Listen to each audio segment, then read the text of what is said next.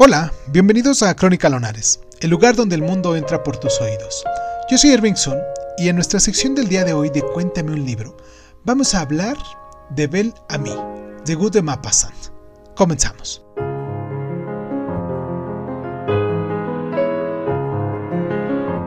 Maupassant es quizás más conocido como escritor de relatos y suele emplear la forma breve como principio estructural para sus obras más largas.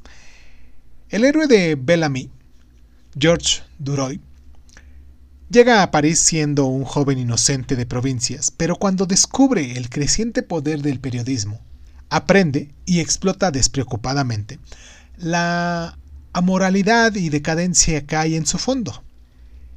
Este descubrimiento se produce de manera impresionista, ofreciéndonos imágenes perdurables de cafés, bulevares y redacciones de periódicos de la ciudad de Maupassant, pero todo tiene un precio y una limitación. De manera que el intento de inscribirlo con autenticidad y valor infinito solo nos acaba mostrando su falta de valor y devalúa a su poseedor. En Bellamy, las historias individuales son mujeres a las que hay que seducir, cuya presencia física se describe con exactitud fenomenológica.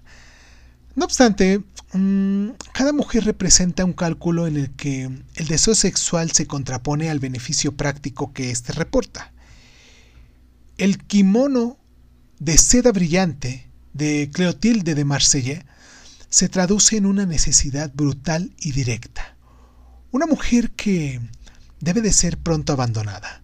Su sucesora, por el contrario, lleva un holgado camisón blanco, que representa el ritmo más prolongado del ansia de valor social de Duroy. La mujer sufrirá el mismo abuso, pero será un proceso que explotará tanto su poder político como el erótico. El amor, o cualquier emoción auténtica, se mueve en proporción inversa a la cínica fuerza de la ambición.